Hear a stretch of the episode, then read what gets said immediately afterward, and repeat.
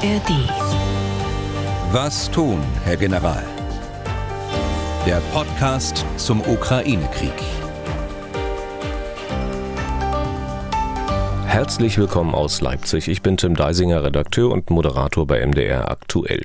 Unser Experte für alle vornehmlich militärischen und militärpolitischen Fragen rund um den Ukraine-Krieg ist der frühere NATO-General Erhard Bühler.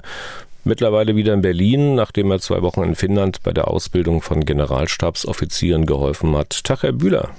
Tag, Herr Deisinger. Hat es denn am Samstag nach der Landung in Berlin mit dem Taxi geklappt? Also das Taxi als Alternative zur bestreikten S-Bahn, da war ja eine gewisse Skepsis äh, bei Ihnen durchzuhören. Ja, aber die, die Finnair ist überpünktlich, noch vor der geplanten Zeit aus Helsinki abgeflogen. Und da hatte ich die Chance, einen Zug der ODEC, muss man jetzt sagen, für alle anderen, die nicht aus der Region sind, die Ostdeutsche Eisenbahngesellschaft, die ja nicht bestreikt worden ist, den habe ich erreicht und ja. äh, alles war gut. Na, dann ist ja hübsch. Zu dem, was Sie da in Finnland genau gemacht haben, können wir nachher noch mal ein paar Sätze sagen. Was haben wir ansonsten vor? Wir schauen auf die aktuelle Lage samt einige aktuelle Meldungen und wir wollen Hörerfragen beantworten beantworten. Von denen sind ja in den vergangenen Wochen so einige liegen geblieben und es kommen jeden Tag weitere dazu. Wir zeichnen auf am Dienstag, 30. Januar 2024. Es ist jetzt 12.15 Uhr. Zu hören das Ganze dann wie gehabt in der App der ARD Audiothek auf mdr.de und überall da, wo es sonst noch Podcasts gibt. Erster Punkt heute, Herr Bühler, wie so oft die aktuelle Lage. Fangen wir auch heute mal mit den russischen Angriffen aus der Luft an, denn in dieser Hinsicht ist ist ja seit Freitag alles andere als ruhig gewesen, auch in der vergangenen Nacht nicht. Ne? Ja, allerdings äh, Freitag und äh, Samstag hielt sich das alles in Grenzen. Freitag äh, mit vier Drohnen, das ist untypisch wenig gewesen. Samstag acht Drohnen drei Raketen S-300 äh, und äh, zwei Iskender-Raketen. Dann äh, Sonntag die äh, acht Drohnen sind alle abgeschossen worden, drei äh, von diesen S-300 Raketen. Und gestern eben dann die Steigerung äh, 35 Drohnen auf einen Schlag. Es konnten nur 15 abgeschossen werden und äh, zwei S-300. Also bemerkenswert und das ist richtig gestern die niedrige Abschussquote bei Drohnen. Da war man immer mehr äh, gewohnt. Äh, da ist manchmal die Zahl auf 90 äh, Prozent, 100 Prozent angestiegen. Diesmal aber nicht. Äh, das ist äh, auch Anlass gewesen für den Luftwaffensprecher da in der Ukraine dazu Stellung zu nehmen. Und Tatsache ist wohl, dass äh, die Russen in mehreren Paketen die Drohnen losgeschickt haben, in mindestens fünf äh, Paketen schwärmen und äh, so die Bekämpfung dieser Drohnen offensichtlich schwieriger war als sonst. Inwieweit lässt sich denn für Sie ausmachen, ob diese Angriffe bestimmte Schwerpunkte hatten, also vielleicht bestimmte Ziele, die die Russen auch für militärisch wichtig halten? Ja, auch da hat es einen Unterschied gegeben zu anderen Angriffen. Ziele waren unmittelbar hinter der Frontlinie, äh, insbesondere militärische, aber auch äh, zivile Infrastruktur. Es waren also keine Ukraine-weiten Angriffe und auch keine Angriffe auf die Energieinfrastruktur, so wie wir sie im letzten Jahr gesehen haben, sondern, äh, wie gesagt, militärische und zivile Infrastruktur.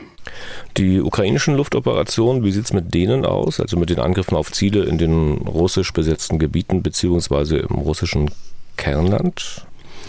Ja, da berichten die Russen selbst äh, darüber, über Drohnenangriffe auf der Krim, aber ohne Einzelheiten zu nennen. Einzelheiten sind auch nicht bekannt, jedenfalls mir nicht. Herausragt äh, der Angriff mit einer ukrainischen Drohne auf eine Ölraffinerie in Russland selbst in Jaroslav. Äh, das ist 250 ähm, Kilometer, etwas mehr sogar, nordostwärts von Moskau an der Wolga. Also äh, die Drohne muss 900 Kilometer oder so geflogen sein, um diese Raffinerie zu treffen. Sie ist aber durch äh, Störsender abgefangen worden, ist zwar dort gelandet in, der, in dem großen Gelände der Raffinerie, hat aber äh, keinen größeren Schaden verursacht. Äh, dieser Angriff reiht sich ein in die Angriffe auf Öllager, auf Ölhäfen und Raffinerien, die wir die letzten Tage auch gesehen haben. Diese Angriffe auf Ziele im russischen Kernland, die äh, müssen ja mit Waffen erfolgen, die nicht von den westlichen Partnern kommen, Herr Bühler. Diese also beispielsweise Storm Shadows dafür einzusetzen, ist den Ukrainern untersagt. Und offenbar hält man sich auch daran. Allerdings äh, ist man da damit keineswegs zufrieden. Der Chef der ukrainischen Marine, Vizeadmiral Neish Papa, ich hoffe, ich spreche das einigermaßen richtig aus, hat dem britischen Sender Sky News ein Interview gegeben, gegeben und hat dort auch die Frage beantwortet, ob er glauben würde, dass die Ukraine schneller gewinnen könnte, wenn man die Erlaubnis hätte, solche Waffen auf Ziele im Kern Russland einzusetzen.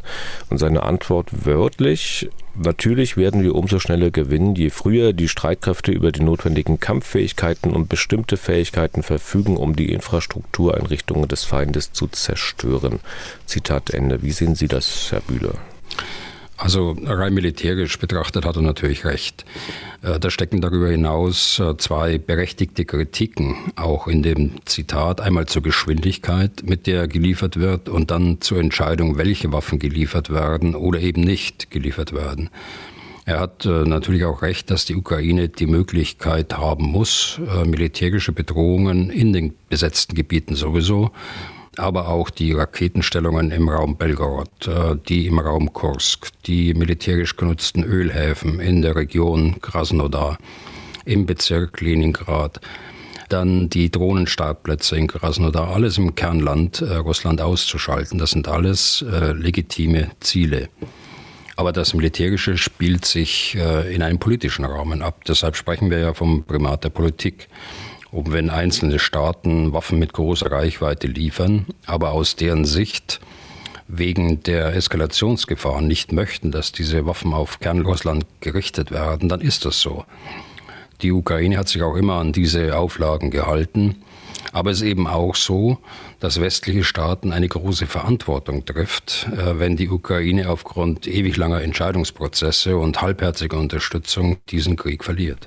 Jetzt haben Sie gesagt, äh, militärisch äh, habe er natürlich recht. Ich würde aber mal, naja, ein mehr oder weniger großes Fragezeichen setzen an die Vermutung von Neish Papa, dass das den Krieg wesentlich zugunsten der Ukraine beeinflussen könnte. Also ich will das mal an zwei Punkten festmachen. Erstens, an der natürlich begrenzten Stückzahl der Raketen bzw. Marschflugkörper mit der entsprechenden Reichweite, die die Ukraine bekommen würde. Und zweitens, wenn wir von der begrenzten Stückzahl mal die abziehen, die möglicherweise von der russischen Flugabwehr abgefangen werden, dann ja, kann man doch sicher gut und gerne vermuten, dass die äh, dann verhältnismäßig niedrige Trefferzahl nicht dazu führt, dass die Ukraine gewinnt. Also ich kann mir vorstellen, dass Sie jetzt sagen, naja, das dürfen Sie nicht so losgelöst von allen anderen Dingen betrachten, aber ähm, tue ich ja eigentlich auch gar nicht. Die anderen Dinge, zum Beispiel Kämpfer an der Front am Boden, die müssten eben auch erfolgreich sein, nur sie sind es ja gerade nicht. Also wenn wir gucken, wenn wir Erfolg mhm. so definieren, dass es nach vorne geht. Also so antworte ich jetzt nicht. Denn ich antworte, dass Sie durchaus recht haben mit Ihren Bedenken. Auch aus meiner Sicht, dieser Krieg wird nicht entschieden durch strategische äh, Nadelstiche in, in das Kernland Russlands. Ja, diese zeigen der russischen Bevölkerung, dass die spezielle Operation in Anführungsstrichen der russischen Armee eben nicht so erfolgreich ist und zeigt, dass der Krieg auch im Kernland Russlands angekommen ist. Diesen Effekt darf man langfristig nicht unterschätzen. Man muss ihn auch suchen. Aber erfolgreich entschieden wird der Abwehrkampf für die Ukraine nach meiner Auffassung nur, wenn die Frontlinie im Wesentlichen gehalten wird und gleichzeitig der russischen Armee in den unmittelbaren Hinterland der Front auch äh, in Russland, äh, deshalb habe ich ja vorhin auch die äh, Krasnodar genannt, Kursk genannt, Belgorod genannt, also auch in dem unmittelbaren Hinterland der Front so viel Schaden zugefügt wird, dass der russischen Armee die Grundlage für ihre spezielle Operation genommen wird. Hm. Die, vielleicht noch ein Gedanke. Die russische Armee hat nach eigenen Angaben 450.000 Soldaten in der Ukraine. Sie braucht immense Mengen an Nachschub, um das äh, fortzusetzen, was sie im Augenblick machen. Sie brauchen Tag für Tag Tausende von Tonnen Munition, Verpflegung und andere Versorgungsgüter. Auch Ersatz für ihr zerstörtes Großgerät, also Kampfpanzer, Schützenpanzer und andere gepanzerte Fahrzeuge. Das wird alles mit äh, Güterzügen und teilweise mit Lkw herangeschafft. Muss in großen Logistikzentren umgeschlagen werden und dann auf der Straße in kleineren Portionen weiter transportiert und verteilt werden. Diesen Strom an Nachschub muss die Ukraine unterbinden. Eisenbahnbrücken, Straßenbrücken systematisch unterbrechen, logistische Umschlags- und äh, Lagereinrichtungen zerstören, dazu die Führung mit ihren Gefechtsständen und drittens die Aufmarsch- und Verfügungsräume der Reservetruppentale äh, attackieren. Dazu braucht es Waffen mit großer Reichweite. Abstandswaffen, die aus so großer Entfernung von Flugzeugen eingesetzt werden, dass diese nicht abgeschossen werden können, bevor sie die Abstandswaffen abgesetzt haben. Wenn Sie den Sicherheitsabstand je nach Bedrohung von zwei bis 300 Kilometer abziehen, dann bleiben von einer theoretischen Reichweite von 500 Kilometern nur noch die Hälfte. Und das sage ich ausdrücklich auch mit Blick auf die Karten, die immer wieder veröffentlicht werden und die die Reichweite von der Frontlinie aus messen, als ob ein Flugzeug bis an die Front fliegen würde, um den Taurus oder andere Marschflugkörper abzusetzen.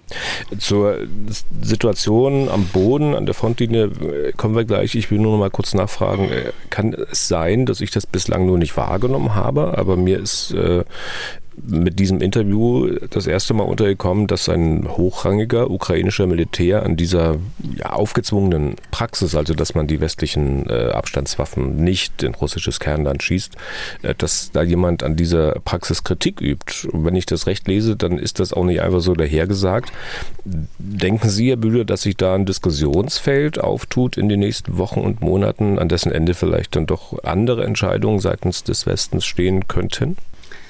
Also ich weiß nicht, ob das alles so geplant war. Da bin ich ein bisschen äh, skeptisch. Wir kennen auch die Gesprächssituation nicht. Wir kennen nur den Artikel, der einzelne Zitate enthält. Wir wissen auch nicht, in welcher Sprache das Interview geführt worden ist, wo es da möglicherweise Missverständnisse gegeben hat. Das wissen wir alles nicht. Also wir können uns nur an den Artikel halten. Aber zu Ihrer Frage, wenn die Ukraine keinen Erfolg hat und äh, vor einer Niederlage steht, dann werden wir noch mehr Stimmen hören, äh, die noch ganz anderes von uns erwarten. Und die kommen nicht nur aus der Ukraine. Aber kurzfristig äh, sehe ich da keinen äh, Diskussionsbedarf und da wird sich auch kein Diskussionsfeld äh, auftun. Da hat die Ukraine von Anfang an klargemacht, dass sie den Auflagen der westlichen Liefernationen entsprechen wird. Dann jetzt mal noch zwei Sätze oder drei oder mehr zur Lage an der Frontlinie am Boden. Wie sieht es dort aus? Also schwere Kämpfe im Raum Kupiansk, Lyman, Avdivka, Bachmut, Donetsk. Die Russen greifen dort ständig an, äh, können auch kleinere Geländegewinne verbuchen, das allerdings äh, unter sehr hohen Verlusten. Sie verlieren nach ukrainischen Angaben wieder mehr als 1000 Soldaten pro Tag. Die Angriffe werden durch Wellen russischer Soldaten, teilweise unterstützt durch Kampf- und Schützenpanzer, vorgetragen. Nach wie vor äh, kommt es zu einem starken Einsatz der Artillerie, aber auch von Kamikaze-Drohnen. Die Ukraine ist auf der anderen Seite mit ihrer beweglich geführten Verteidigung durchaus erfolgreich, sodass äh, durch die Angriffe der Russen keine operativ bedeutsamen Angriffsfolge erzielt werden. Aber es ist vollkommen klar, was das Ziel der Russen ist. Das ist eigentlich schon seit Wochen und äh, Monaten klar. Sie wollen äh, möglichst weit nach Westen äh, vorstoßen, an den Oskil-Fluss äh, vorstoßen im Norden, um dort quasi einen Abstand äh, zur Region Luhansk zu gewinnen und dort ganz offensichtlich dann auch zur Verteidigung überzugehen. Wie wertvoll, äh, das noch kurz nachgefragt ist, wenn die Ukraine wieder mal einen Yachtbomber der Russen abschießt. Äh, heute Morgen kam die Meldung, glaube ich, von der Su-34, die man äh, wieder vom Himmel geholt hat. Ähm, ist das für die Russen relativ leicht verschmerzbar, so ein Flugzeug, oder wie schätzen Sie das ein? Nein, das ist natürlich nicht leicht verschmerzbar. Das äh, ist ein Flugzeug, das die Gleitbomben in Frontnähe absetzt äh, gegen die Ukraine. Das ist äh, ein Erfolg der, der ukrainischen Luftverteidigung. Aber wir wollen uns ja nicht immer am Detail aufhalten und deshalb habe ich das gar nicht ja. erwähnt. Gelesen habe ich es auch, ja. Um nochmal zur militärischen Hilfe für die Ukraine zurückzukommen, Herr Bühler, wie es scheint, wird der Ton unter den Unterstützerstaaten auch ein bisschen rauer. Die Europäer mussten sich am Wochenende gleich zweimal in Anführungszeichen anzählen lassen. Vom Bundeskanzler, der andere Staaten aufgefordert hat, mehr zu tun und auch von Agnes Strack-Zimmermann. Die hat sinngemäß gesagt, dass wir es in Deutschland immer wieder schaffen, unsere Unterstützung klein zu reden, während andere Länder kleinere Unterstützung groß reden würden. Sie meinte damit konkret Frankreich. Inwieweit ist denn da was dran? Oder muss man erstmal in Rechnung stellen, dass sich da beide auf Veranstaltungen geäußert haben, auf dem die Wahl zum EU-Parlament Mitte des Jahres im Mittelpunkt stand? Also quasi, ich will nicht sagen Wahlkampfäußerungen, aber so in diese Richtung geht es da zumindest. Also der Kanzler hat das schon Anfang Januar oder spätestens Mitte Januar zum ersten Mal gesagt. Es war also nicht jetzt äh, das erste Mal und ich glaube, er hat auch recht äh, und der Zeitpunkt war auch äh, richtig. Wir stehen vor einem Gipfel äh, der Europäischen Union. In Amerika ist nach wie vor die Diskussion vorhanden zur Unterstützung der Ukraine und äh, da hat er dies deutlich gemacht. Aber der europäische Wahlkampf scheint begonnen zu haben. Das stimmt. Da kommen dann so Ideen wie Ausländer in die Bundeswehr wieder hervor, äh, das wir schon mal besprochen haben, aber auch die europäische Armee kommt wieder hervor und anderes, was man eigentlich insgesamt gründlich durchdenken müsste, bevor man es äh, äh, vehement fordert. Richtig ist, dass einige Staaten in Europa weit hinter ihren Möglichkeiten und hinter ihrer Verantwortung zurückbleiben. Und dazu gehören auch Staaten mit ähm, großer Wirtschaftskraft wie Frankreich, Italien und äh, Spanien. Aber wir haben auf der anderen Seite auch keinen Grund, uns auf dem zweiten Platz der militärischen Unterstützer der Ukraine zu sonnen. Wenn man unsere Wirtschaftskraft als Maßstab nimmt, dann sind wir irgendwo im Mittelfeld. Frankreich hat immerhin weitreichende Marschflugkörper geliefert, was wir nicht getan haben. Wir haben einen draufgesetzt. Wir haben diesem Parlament mit großer Mehrheit abgelehnt. Ähm, auch diejenigen, die sich als große Unterstützer der Ukraine geben. Wir sprachen ja darüber. Also abgelehnt, die ähm, Bundesregierung aufzufordern, diese Dinger zu liefern. Genau. Äh, der Bundestag genau. selbst kann es ja nicht entscheiden. Er ist ja nicht in ja. dieser Position. Ähm, vielleicht können wir das in Bezug auf Frankreich mal noch ein bisschen konkreter machen, Herr Bühler. Da haben wir aus der sogenannten Artillerie-Koalition gehört, dass Frankreich jeden Monat 3000 Geschosse des Kalibers 150 Millimeter zur Verfügung stellen kann. Also so genau hatte es die ukrainische Nachrichtenagentur Ukrinform berichtet, unter Berufung auf den ukrainischen Generalleutnant, der die landeseigene Delegation bei dieser Artilleriekoalition leitet. Ich muss zunächst mal zum Kaliber fragen. Da bin ich ein bisschen stutzig geworden, Herr Büder. 150 Millimeter, ist das ein Schreibfehler? Weil NATO-Standardkaliber ist doch 155 Millimeter, oder? Also es dürfte ein Schreibfehler sein. Tatsächlich, das Standardkaliber ist 155 mm und das gilt auch für die äh, von Frankreich gelieferte Haubitze Cäsar. Und dann zur Menge, also was sind denn diese 3000 Geschosse im Monat wert, wenn die Russen teilweise 10.000 am Tag verschießen? Und wenn man weiß, äh, dass so habe ich es mal gelesen, dass allein Rheinmetall zwischen 40, 50.000 Geschosse monatlich herstellen kann oder können wird. Also hat da Frau Strack-Zimmermann durchaus recht mit ihrer Kritik an Frankreich. Also der äh, Artilleriemunitionsverbrauch liegt bei den Russen, Sie hatten es gerade gesagt, bei 10.000, es sind 300.000 Schuss monatlich. Das ist hundertmal so viel, wie Frankreich pro Monat äh, liefern möchte. Aber Frankreich ist eben nur ein Land äh, von über 50, die da der Rammstein-Kontaktgruppe angehören. Und von vielen, allerdings äh, sind sie in der Leitung äh, dieser Koalition, dieser Artilleriekoalition. Und deshalb äh, erstaunt das schon. Ja, Frau Stark-Zimmermann hat durchaus recht. Äh, die, die Frage ist aber, ob man als führender Politiker öffentlich dann äh, über einen engsten Partner in Europa äh, so sprechen sollte. Es ist ein Unterschied, ob wir beide uns darüber unterhalten oder ob ähm, in der Öffentlichkeit stehen Persönlichkeiten darüber reden. Zumal wenn man auf andere zeigt, äh, die Gegenreaktion natürlich sofort und berechtigt kommt. Ich habe gerade gesagt, Frankreich hat äh, die Scalp-Marschflugkörper mit Reichweiten bis zu 500 Kilometern geliefert und äh, zusätzlich hochpräzise Gleitbomben. Ja, und Deutschland eben nicht. Und man muss dazu sagen, die Ukraine hat auch selbst diese 3000 Geschosse im Monat äh, gelobt, wenn ich es recht gelesen habe. Aber bei dem, was ich da gelesen habe, ist mir durch den Kopf gegangen, ob man denn eigentlich überhaupt eine andere Chance hat, als sich so lobend äh, dazu zu äußern. Ich weiß nicht. Ähm, mhm. Zu diesem Thema hat uns unser Hörer Sebastian äh, geschrieben, wir sollen nur den Vornamen nennen. Er hat zum Ausbau der Produktionskapazitäten in Sachen Munition, vor allem Artilleriemunition, recherchiert und jetzt Zitat, auch Berichte über einige Ausbaupläne gefunden. Ich kann aber nicht beurteilen, ob die neu geschaffenen Kapazitäten ausreichen, um sowohl die Ukraine in ausreichendem Maße zu beliefern, als auch den Munitionsmangel unter den europäischen NATO-Staaten zu beseitigen. Können Sie, Herr Bühler, gegebenenfalls eine Einschätzung geben, ob wir in Europa tatsächlich in ausreichendem Maße dabei sind, die Kapazitäten in der Rüstungsindustrie auszubauen? Zitat Ende. Hm. Also wir haben ja in Europa und gerade in Deutschland äh, ein sehr detailliertes und strenges Kriegswaffenkontrollrecht. Dazu kommt, dass wir Rüstungsindustrie markt- und privatwirtschaftlich und nicht staatlich organisiert haben, jedenfalls in weiten Teilen Europas.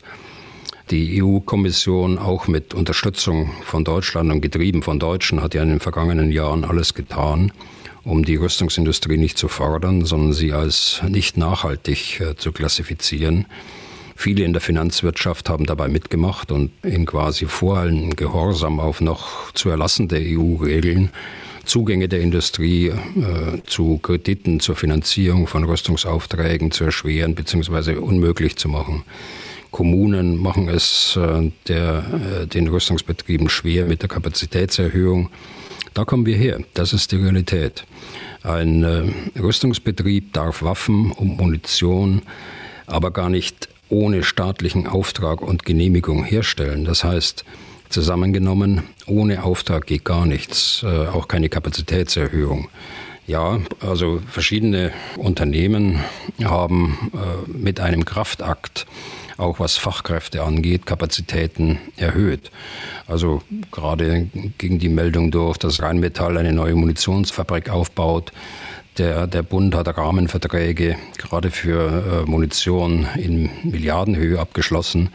Aber Rahmenverträge sind äh, noch kein konkreter Auftrag. Also ein konkreter Auftrag aus einem Rahmenvertrag. Ist das alles genug und geht das so schnell wie erforderlich? Hm, ich äh, fürchte nicht. Und äh, ich weiß, dass wir noch mehr investieren müssen, um nicht später erneut äh, von einer verpassten Chance äh, zu sprechen. Und der Verteidigungsminister Pistorius, der weiß das. Äh, und er hat äh, erst in diesen Tagen jetzt wieder äh, zu Recht darauf hingewiesen, dass wir noch in diesem Jahr Entscheidungen in der mittelfristigen Finanzplanung des Bundes brauchen, damit wir in den Jahren 2027, 28 und folgende noch handlungsfähig sind, wenn also das 100 Milliarden Paket für die Bundeswehr ausgelaufen sein wird. Ich will mal aus den vielen Meldungen, Herr Bühler, die den Ukraine-Krieg irgendwie tangieren oder auch direkt betreffen, mal noch kurz zwei rausgreifen. Erstens, der britische Telegraph meldet unter Berufung auf Dokumente aus dem Pentagon, dass die USA in Großbritannien Atomwaffen stationieren wollen, wie man schreibt, zum ersten Mal seit 15 Jahren. Und zwar auf dem Luftwaffenstützpunkt Lakenheath. Das ist ungefähr 100 Kilometer nord-nordöstlich von London, äh, weil es eine Meldung mit anonymer Quelle ist, frage ich es mal nicht ist, sondern wäre das eine gute Idee, Herr Bühler? Also äh, Lakenheath ist einer von zwei Flugplätzen in Großbritannien, die auch von der US Air Force äh, genutzt werden. Die Nuklearwaffen, die dort äh, mutmaßlich gelagert wurden, wurden 2008 abgezogen. Also das Gerücht, das hier verschiedene Medien in Großbritannien, auch die BBC, verbreitet haben, rührt wohl aus einer Ausschreibung für eine Modernisierung des Flugplatzes, äh, die eine Härtung und Modernisierung der Shelter, also der Betonbunker, in dem die Flugzeuge untergebracht sind. Ob damit auch eine Option für die Einlagerung von Nuklearwaffen verbunden ist, öffentlich nicht bekannt. Das ist eine Mutmaßung, die offensichtlich aus dieser Modernisierung des Flugplatzes abgeleitet wird. Und vor meiner zweiten Meldung, die ich noch unterbringen wollte, mal kurz noch eingeschoben, die Mail von H. Sattler, weil auch hier Atom das Stichwort ist. Äh, ich zitiere, können Sie eindeutig erklären, dass der Taurus auch bei technischer Anpassung sich keinesfalls als Kernwaffenträger eignet?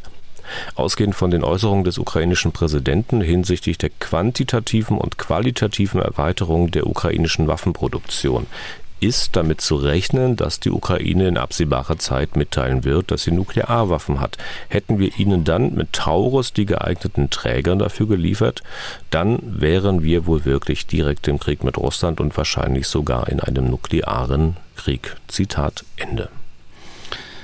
Also der Taurus war nie als Nuklearwaffenträger ausgelegt und er kann deshalb auch keine Nuklearwaffen tragen. Er kann auch nicht umgebaut werden, um Nuklearwaffen zu tragen. Die Ukraine hatte Nuklearwaffen aus den Zeiten der ehemaligen Sowjetunion. Sie hat äh, diese in den 90er Jahren äh, niedergelegt in dem Budapester Vertrag an Russland abgegeben und hat dafür Sicherheitsgarantien von Russland, den USA und auch von Großbritannien bekommen. Was diese, insbesondere die von Russland wert waren, haben wir 2014 und dann 2022 gesehen. Die Äußerung des Präsidenten bezieht sich nach meiner Auffassung nicht auf äh, Nuklearwaffen. Von einem Nuklearprogramm der Ukraine, auch vor dem Hintergrund, dass sie äh, 30 Jahre lang äh, keine mehr hatten, von einem Nuklearprogramm der Ukraine ist nichts bekannt. Und die äh, zweite Meldung, die ich noch anbringen wollte, ist von Reuters. Nachrichtenagentur, basiert auch auf uns nicht namentlich bekannten Quellen, aber das ist nun mal oft so im Journalismus. Es geht da um Indien. Äh, größter Waffenlieferant für Indien ist Russland und Russland würde offenbar gerne Sukhoi oder auch MiG-Kampfflugzeuge an Indien verkaufen, aber nach diesen Quellen könnte es gut sein, dass ein solcher Vertrag nicht zustande kommt, weil man sich doch irgendwie von Russland distanzieren, weniger abhängig machen will also alles nicht so sicher, ähm, aber wenn das wieder so wäre, dann wäre das doch durchaus ein gutes Signal, Herr Bühler? Also es stimmt, ähm, ein Drittel der russischen Rüstungsexporte gingen an Indien. Ein Großteil der indischen militärischen Fähigkeiten stammen aus russischen Rüstungsschmieden, insbesondere auch im Bereich der Flugzeuge. Und hier ist man bei den älteren Mustern von Ersatzteilen aus Russland äh, ebenso abhängig wie von notwendigen Update-Modernisierungsmaßnahmen. Äh, Dazu kommt, dass die Annäherung von China und Russland in Indien sehr skeptisch gesehen wird. Insofern, wenn man jetzt beide Punkte zusammennimmt, äh, insofern versucht man, sich weniger abhängig von Russland zu machen. Trotz äh, der Tatsache, dass äh, alle drei Länder, China, Russland und Indien, in den BRICS-Staaten politisch zusammenarbeiten. Und zu Ihrer Frage, natürlich sehe ich ganz genauso, das wäre ein gutes Signal. Okay, wir sind gleich bei weiteren Hörerfragen. Zuvor vielleicht noch ganz kurz ein paar Sätze, Herr Bühler, zu Ihrem Aufenthalt in Finnland. Äh, der ist ja nun äh, zu Ende. Sie waren dann am Ende zufrieden mit den Leistungen der Studenten dort an der äh, Generalstabsakademie, sage ich mal, obwohl es nicht so heißt. Ne? Nee, die ist eine, sie nennen das Finnish National Defense University. Unzufrieden mit den Leistungen? Ja, sehr. Also die Finnen sind eine Verstärkung für die NATO. Also noch vor zwei Jahren hätte kaum einer daran gedacht, dass die traditionell neutralen und auf Ausgleich mit dem großen Nachbarn Russland bedachten Finnen der NATO beitreten. Die Finnen haben aber trotz ihrer Ausgleichspolitik nie die politische Beobachtung und die Beurteilung des großen Nachbarn aus dem Osten eingestellt. Ganz im Gegensatz zu Mittel- und Westeuropäern, auch äh, Deutschland. Insofern bringen sie auch diesen ganzen Bereich äh, der, des Nachrichtenwesens, der Intelligence, des Verständnisses auch äh, für und über die äh, russische Armee dort mit ein. Das ist aber nur ein Gesichtspunkt von vielen. Also ich bin mit einem sehr guten Gefühl da von der äh, Defense University weggefahren. Ausbildung in so einem Generalstabslehrgang hat man ja dort auch nicht das erste Mal gemacht. Das erste Mal aber eben als NATO-Mitglied äh, war, glaube ich, auch das erste Mal für Sie äh, dort mit diesem Hintergrund. Haben Sie denn in Erfahrung bringen können, also inwieweit das für die, für die Lehrkräfte, für die Studenten, äh, für das äh, Konzept Veränderung mit sich gebracht hat? Also ich war schon dienstlich ein paar Mal in Helsinki äh, vorher und einmal jetzt äh, im letzten Jahr nach meiner Pensionierung. Aber diesmal war es eben das erste Mal, dass ich dabei sein konnte, wenn sie äh, NATO-Verfahren der Operationsplanung anhand eines fiktiven äh, Szenarios übten. Also die Finnen bringen viele Fähigkeiten in die NATO ein und äh, sie sind sehr darauf bedacht, sich möglichst schnell in die NATO-Struktur zu integrieren. Deshalb haben sie auch ihre Lehrpläne im Generalstabslehrgang komplett auf die NATO ausgerichtet. Der Generalstabschef der Finnen, äh, General Timo Kivinen, ist die treibende Kraft dahinter. Das bringt natürlich, und das war deutlich zu spüren, für die Lehrkräfte der finnischen Verteidigungsuniversität auf der Insel Santa Hamina bei Helsinki große äh, Veränderungen mit sich. Aber nach meinem Eindruck wird das nicht nur mitgetragen, sondern regelrecht eingefordert und äh, aktiv mitgestaltet. Also Finnland ist sicher ein Verbündeter in der NATO, der da viel einbringen kann. Und äh, Finnland als Anknüpfungspunkt hat auch Manuel Kraus aus Schrobenhausen, das liegt zwischen Ingolstadt und Augsburg, in seiner Mail. Und damit sind wir jetzt bei der Abteilung Fragen von Hörerinnen und Hörern. Es geht erstmal um sogenannte hybride Kriegführung. Folgendes Szenario. Russland könnte in einem schwach besiedelten Gebiet eines NATO-Mitglieds beispielsweise Lappland in Finnland, irgendetwas tun, auf das die NATO wegen Artikel 5 reagieren müsste. Aber möglicherweise nicht tut, weil manche sich vielleicht sagen, naja, das Gebiet ist uns nicht so wichtig, als dass wir hier einen dritten Weltkrieg riskieren. Der dänische Sicherheitsexperte Anders Puck Nielsen, der macht ein solches Szenario auf und meint, dass Russlands Ziel hierbei möglicherweise gar nicht sei, Land zu gewinnen, sondern mit solchen Aktionen die NATO zu spalten und dass Russland möglicherweise solche Gebiete wie Lappland wählen könnte, um dann im Falle, dass die NATO doch geschlossen agiert, günstigere Exit-Optionen zu haben. Das nur zur Einleitung. Und nun die Frage von Manuel Kraus, Zitat, sehen wir vor dem Hintergrund hybrider Kriegführung und mit Blick auf die Migrationsgeschehnisse an der finnischen Grenze bereits erste vorsichtige Versuche Russlands, die Entschlossenheit der NATO zu testen. Zitat Ende. Also ich sehe das genauso wie der äh, dänische Sicherheitsexperte Anders äh, Nielsen. Und ich glaube jetzt in Bezug auf die Frage von Herrn Kraus, äh, ja, das ist der Fall. Es hat äh, vorher bereits Drohungen von äh, Putin und seinem Umfeld gegen Finnland gegeben. Äh, seit August letzten Jahres waren dann die Finnen damit konfrontiert, dass Russland Flüchtlingen aus dem Nahen Osten und aus Afrika erlaubt hat, Russland als Ausgangsbasis für illegale Grenzübertritte nach Finnland zu nutzen, ähnlich wie es auch Belarus äh, gemacht hat gegenüber den baltischen Staaten. Die Finnen haben darauf mit der Schließung ihrer Grenze reagiert. Das war äh, sicher innenpolitisch nicht einfach, weil die Grenze immer eine offene Grenze war und äh, es natürlich auch familiäre Bindungen rechts und links der Grenze gibt auch vor dem Hintergrund der Geschichte des Landes. Aber so ein äh, Vorgehen der Russen, Flüchtlinge anzuwerben und sie anschließend in den hohen Norden zu schicken und ihnen den illegalen Grenzübertritt äh, zu ermöglichen, ist sicher Bestandteil dieser hybriden Kriegführung Russlands, um die Stabilität der NATO-Staaten in Frage zu stellen. Und ähm, Herr Kraus fragt dann auch noch, Bezug nehmend auf Ihre Ausbildungshilfe in den letzten beiden Wochen.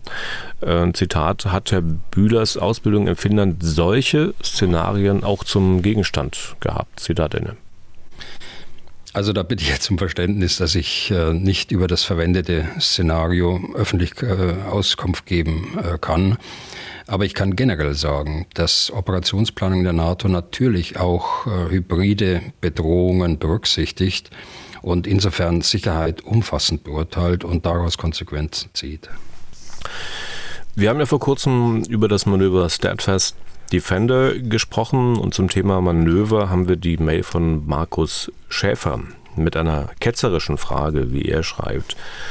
Ich zitiere, ist es nicht Aufgabe von Militärs und NATO, allzeit bereit zu sein? Bei Jahren von Vorbereitungen würde ich weniger relevante Ergebnisse erwarten, sondern eine einstudierte Choreografie. Echte Ergebnisse könnte man doch erwarten, wenn zum Beispiel Pistorius und sein polnischer Kollege ihren Armeen den spontanen Auftrag einer Truppenverlegung geben. So wäre zum Beispiel das Verschleiern von Ausrüstungsmängeln durch Ausleihe zwischen Truppenteilen weniger möglich. Ich meine mich dunkel zu erinnern, dass im Kalten Krieg auch schon mal kurzfristig NATO-Alarm ausgelöst wurde, aber das werden Sie besser wissen. Zitat Ende. Ja, den äh, NATO-Alarm, den habe ich äh, zweimal im Jahr miterlebt, in den Jahren bis ähm, zum Ende des Kalten Krieges. Da wurde das gesamte Personal meist nachts äh, in die Kasernen gerufen und äh, die Prüfteams der NATO registrierten dann, äh, wie die einzelnen aufgerufenen Alarmmaßnahmen von den einzelnen Truppenteilen umgesetzt wurden.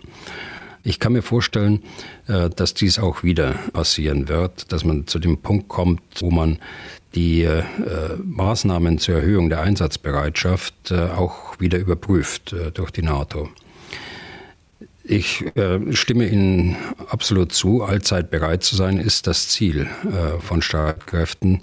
Streitkräfte müssen auch ohne aktuelle Bedrohung einsatzbereit sein oder es müssen die Voraussetzungen geschaffen sein, dass sie in kürzerer Zeit einsatzbereit gemacht werden können.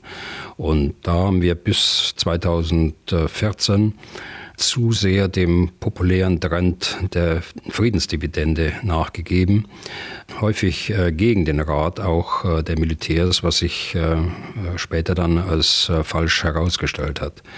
Übungen allerdings äh, wie diese Verlegerübung Steadfast Defender, die müssen mit einem langen Vorlauf geplant werden.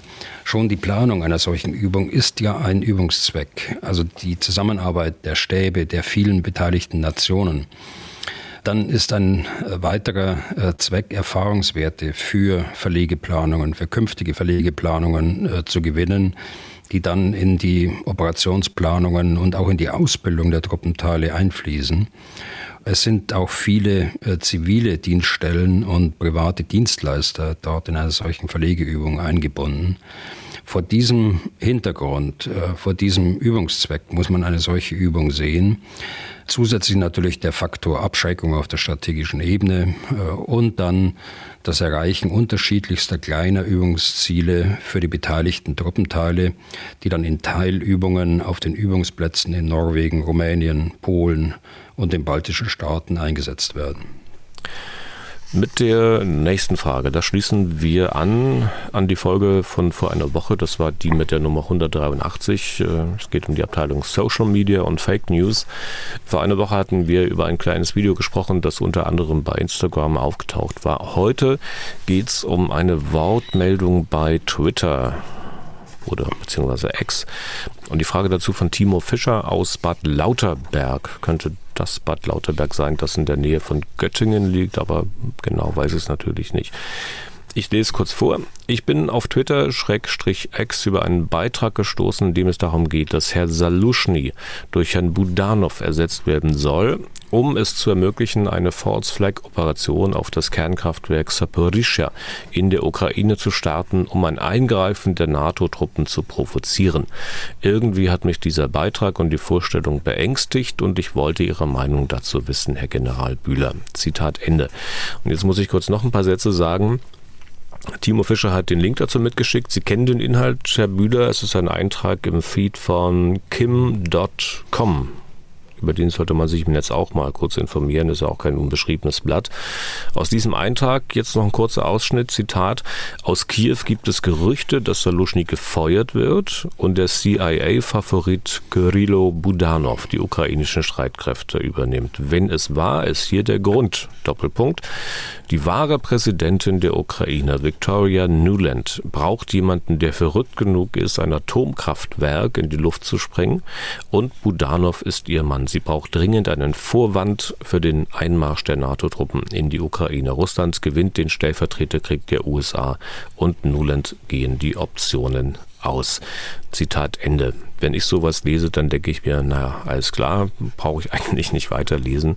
Aber das erklärt es ja noch nicht. Ne? Und auch nicht die aufgeführten Personen, Ähm, Victoria Nuland ist Vizeaußenministerin der USA. Das ist die Dame, die, ich glaube, 2014 mit diesem Spruch Fuck the EU bekannt geworden ist. Und Kyrylo Budanov ist der Chef des Militärgeheimdienstes der Ukraine. Vor ein paar Tagen 38 Jahre alt geworden, seit letztem Herbst drei Sterne General. 38 und drei goldene Sterne scheinen mir auch sehr außergewöhnlich. Ähm, Sie haben den ersten goldenen Stern mit 47 bekommen, Herr Bieler, glaube ich, ne? Ja, es sind andere Verhältnisse dort in der Ukraine jetzt während des Krieges. Äh, ich war übrigens 49, als ich befördert worden bin. Äh, ich bin zwar 47 auf eine Generalstelle äh, gekommen, aber befördert wurde ich erst mit 49. Das war damals ein übliches Verfahren, wenn zwar die Stelle frei war, aber die Finanzmittel fehlten, einen tatsächlich zu befördern. Ein Verfahren, äh, das auch in anderen Dienstgradgruppen Anwendung fand, zum Teil heute auch an, noch Anwendung findet. Das müsste man vielleicht klären mit dieser Bemerkung von Ihnen. Was den, den Twitter-Beitrag angeht, äh, sind wir uns einig, dass dies eine äh, Verschwörungstheorie ist, die in ihrer Begründung jeder Grundlage entbehrt. Das äh, Gefährliche an solchen Desinformationen ist aber, dass sie Gerüchte um den Präsidenten Zelensky oder seinem Büro und seinem Generalstabschef aufgreifen und äh, so dem Ganzen eine Scheinplausibilität gibt. Die Gerüchte gibt es ja der eines Zerwürfnisses zwischen dem Präsidenten und dem Generalstabschef äh, sind gerade jetzt in diesen Tagen wieder aktuell weil von einer bevorstehenden Entlassung oder einem Rücktritt von General Salushny äh, spekuliert wird. Dies wurde zwar sofort dementiert, aber ich sage mal, die Ukraine wäre gut beraten, äh, diesen Spekulationen einen Riegel vorzuschieben. Also jeder sollte jetzt auf seinem Platz, Budanov auf seinem, Salushny auf seinem und der Präsident äh, dazu beitragen, dass dieser Abwehrkampf äh, erfolgreich bestanden werden kann. Und das Ganze umso mehr, als es äh, der russischen Propaganda in die Hände spielt und der Ukraine schadet. Dann sind wir jetzt angekommen bei Fabian Detmer und der Frage, die er uns geschickt hat. Ich lese kurz vor. Wie sähe eine Kriegswirtschaft im Westen aus? Und was wären die konkreten parlamentarischen bzw. Regierungsschritte in Deutschland wie auf europäischer Ebene? Wo liegt die Initiative dazu? Also den Begriff gibt es im deutschen Staatsrecht äh, nicht. Gemeint ist die Ausrichtung äh, der gesamten Wirtschaft auf die Erfordernisse des Krieges, wie wir es so im Ersten und Zweiten Weltkrieg gesehen haben.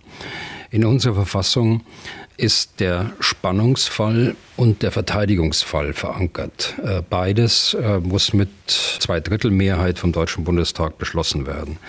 Der Spannungsfall beschreibt aber einen Zustand, in dem unmittelbar mit einem Angriff auf Deutschland und seine Verbündeten gerechnet werden muss.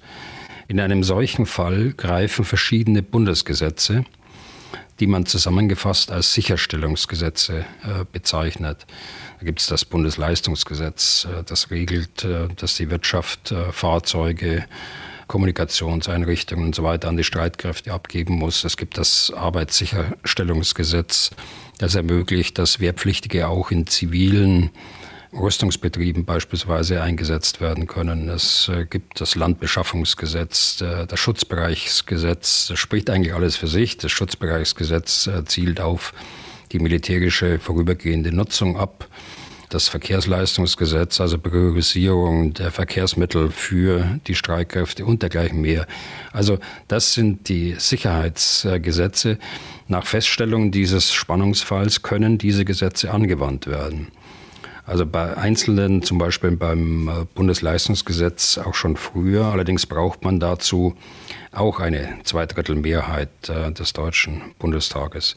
Also Zweck dieser Gesetze ist unter anderem den Bedarf der Bundeswehr zu decken, aber gleichzeitig äh, die Versorgung der Bevölkerung sicherzustellen. Also insofern sind diese Gesetze ein wichtiger Bestandteil der sogenannten Gesamtverteidigung in unserem Land, das eben eine militärische und auch eine zivile Säule enthält.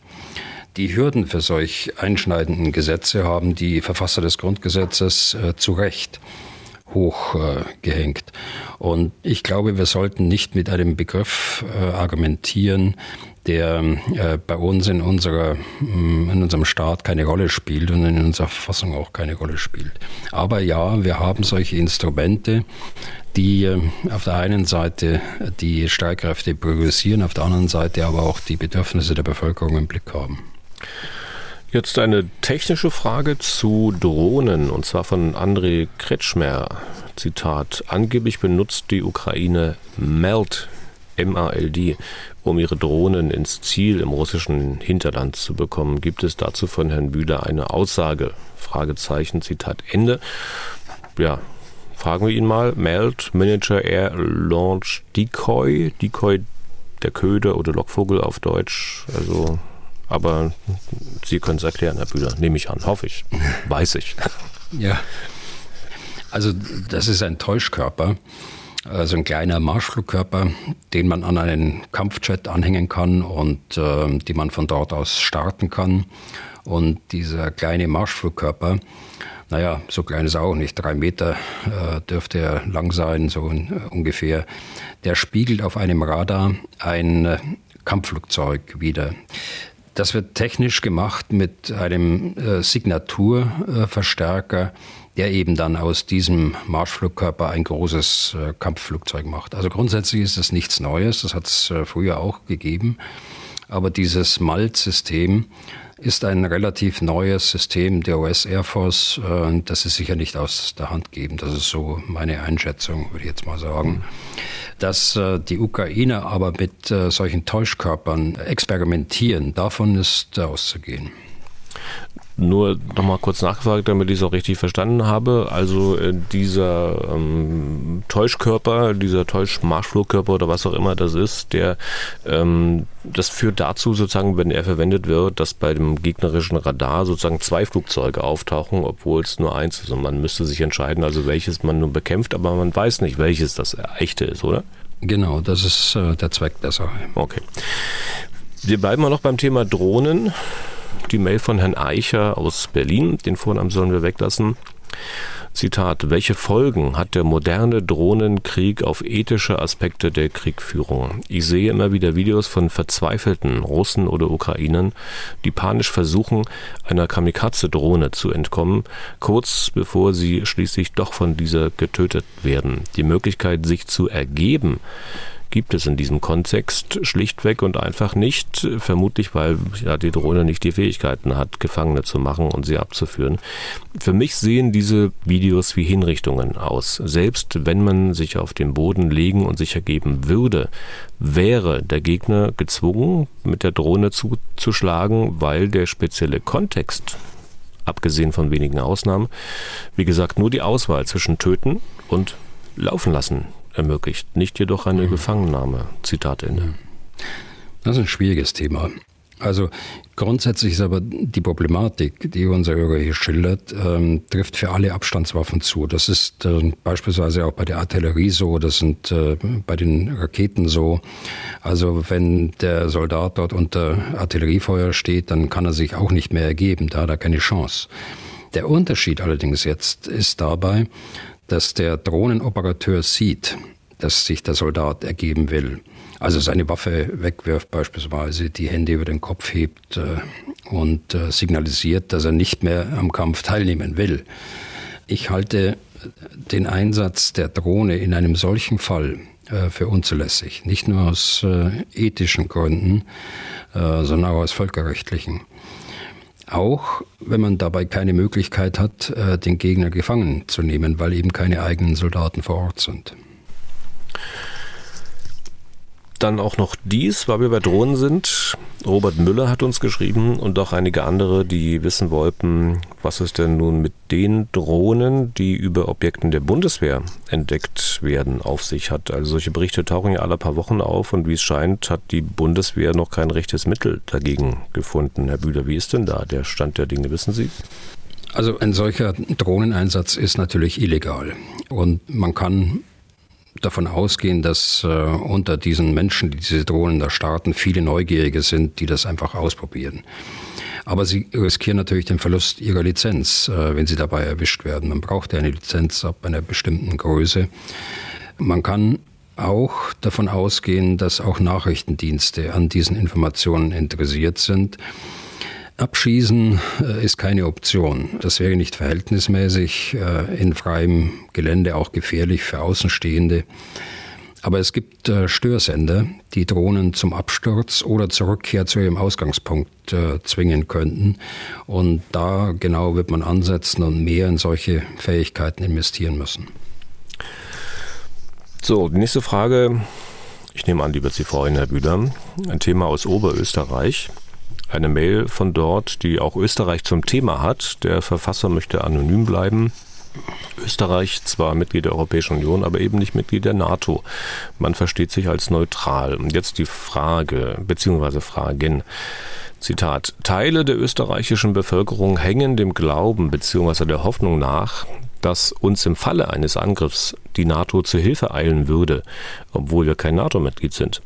Sehen Sie angesichts der Entwicklungen in Europa seit 2014 bzw. 2022 aus militärischer, aus NATO-Sicht den Neutralitätsstatus unseres Landes noch als zeitgemäß und den Entwicklungen gerecht werdend an?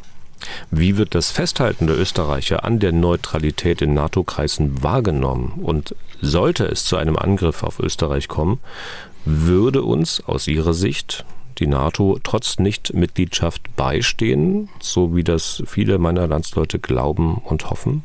Zitat Ende. Das ist ja eine hochpolitische Frage in Österreich, wie ich immer lesen kann und wie ich auch höre von äh, österreichischen Freunden. Also ich möchte mich da als Außenstehender nicht einmischen, weil man die Verhältnisse nicht äh, genau kennt, wenn man auch die äh, politische Diskussion nicht intensiv genug verfolgen kann. Insofern würde ich jetzt mir erlauben, Ihre Frage nur teilweise zu beantworten. Es gibt aus meiner Sicht da einige offenkundige äh, Widersprüche. Ähm, Österreich ist ein Mitglied der Europäischen Union. Und äh, mehr noch, und das habe ich selbst erfahren, Österreich ist immer schon sehr aktiv gewesen in äh, sicherheitspolitischen, verteidigungspolitischen Fragen der Europäischen Union. Österreich stellt zurzeit mit General Brieger, wie Sie wahrscheinlich wissen, den höchsten Soldaten der Europäischen Union, den Vorsitzenden des EU-Militärkomitees. Österreich hat den Aachener Vertrag unterschrieben der sieht im Paragraphen 42 vor, dass sich die Staaten der Europäischen Union im Falle eines bewaffneten Angriffs auf ihre Hoheitsgebiete Hilfe leisten, dass sie alles, was in ihrer Macht steht, an Hilfe und Unterstützung dort einbringen und das schließt militärische Mittel ein. Das ist also quasi, wenn Sie so wollen, der Artikel 5 äh, der Europäischen Union. Aber es gibt durchaus rechtliche Beurteilungen, die sagen, dieses äh, hat eine höhere Verbindlichkeit als äh, bei der NATO. Also insofern bringe ich es auf den Punkt. Insofern stellt sich die Frage nicht, ob irgendjemand Österreich zu Hilfe eilt, also ob die NATO zu Hilfe eilt, sondern erstmal stellt sich die Frage, wie Österreich es hinbekommt, dann anderen äh, zu Hilfe zu eilen, zum Beispiel den Nachbarn in der Slowakei, in äh, Ungarn oder Deutschland, Italien, wo auch immer. Also das ist äh, eine gewisse Zwickmühle, die ich da äh, sehe. Auf der einen Seite das äh, zu unterschreiben und äh, dann auch sehr aktiv in der Europäischen Union zu sein und dann hier auf einem äh, neutralen Standpunkt, was die NATO angeht, zu beharren. Ich weiß nicht, wie die Diskussion ausgeht, will auch gar keine äh, Empfehlungen geben, aber das ist äh, die Lage, wie sie sich mir darstellt. Okay, dann letzte Fragestelle für heute. Das ist Jan-Hendrik Dohrmann. Persönliche Fragen an Herrn Bühler, die durchaus aber auch für andere von Interesse sein könnten. Und wie er die erste Frage beantwortet, davon hängt ab, äh, was ich ihn noch weiterfragen kann aus dem Portfolio von Herrn Dohrmann. Also ich lese mal die erste Frage vor. Haben Sie in der Vergangenheit als das Verhältnis zu Russland entspannter war, russische Offiziere kennengelernt, von denen sie wissen, dass diese heute Kommandos im Ukraine-Krieg führen. Ich meine mich von früheren Podcast-Folgen her vage an Bemerkungen zu erinnern, wo von einstmals gemeinsamen Veranstaltungen, Lehrgängen und Ähnlichem die Rede war. Selbstverständlich können Sie sich auch auf andere Anlässe beziehen. Zitat Ende. Also da muss ich klar sagen, nein, das hängt aber auch mit dem Alter zusammen, äh, die ich äh, da kannte im Laufe der, der Jahre, seit Anfang der 90er Jahre äh, kenne ich den einen oder anderen russischen Offizier, die sind natürlich auch alle pensioniert. Ich habe einen äh, im Blick, den ich auch persönlich sehr gut kannte, der mit mir den Lehrgang in äh, USA gemacht hat, den Generalstabslehrgang. Das war ja auch ein äh, Augenöffner eigentlich für mich, für eine neue Zeit, als ich da drüben ankam und äh, plötzlich auch einen russischen Offizier dort äh, im Generalstabslehrgang der US Army vorfand. Also den habe ich äh, als Person und als äh, Offizier sehr äh, geschätzt. Da kann ich überhaupt nichts sagen. Es war ein gebildeter Mann, es war ein äh, Mann, der militärisch auch was drauf hatte und äh, es war äh, auch ein guter Charakter. Und ein solcher äh, kann ich mir nicht vorstellen, dass er so einen äh, Krieg mit anführen würde, wie er zurzeit in der Ukraine läuft. Und äh, Sie würden auch gar nicht wissen, wo er eingesetzt ist. Und deswegen können Sie wahrscheinlich auf die zweite Frage von Herrn Dohrmann auch gar nicht antworten. Also ginge so in die Richtung, was Ihnen denn durch den Kopf geht, wenn Sie da Bekannte heute im Ukraine-Krieg auf der anderen Seite erleben. Aber dann machen wir mit der dritten Frage weiter. Äh, Zitat, erinnern Sie sich an konkrete Vorfälle in früherer Laufbahn, zum Beispiel bei den Einsätzen im ehemaligen Jugoslawien, wo Freunde zu Feinden wurden? und wie sie damit umgegangen sind, also seines Überläufer Rebellen durch persönliche Verhältnisse und oder politischen Einfluss zu Gegnern geworden? Nein, auch da muss ich passen. Also ähm, Freunde zu Feinden, das habe ich nie erlebt, äh, Gott sei Dank.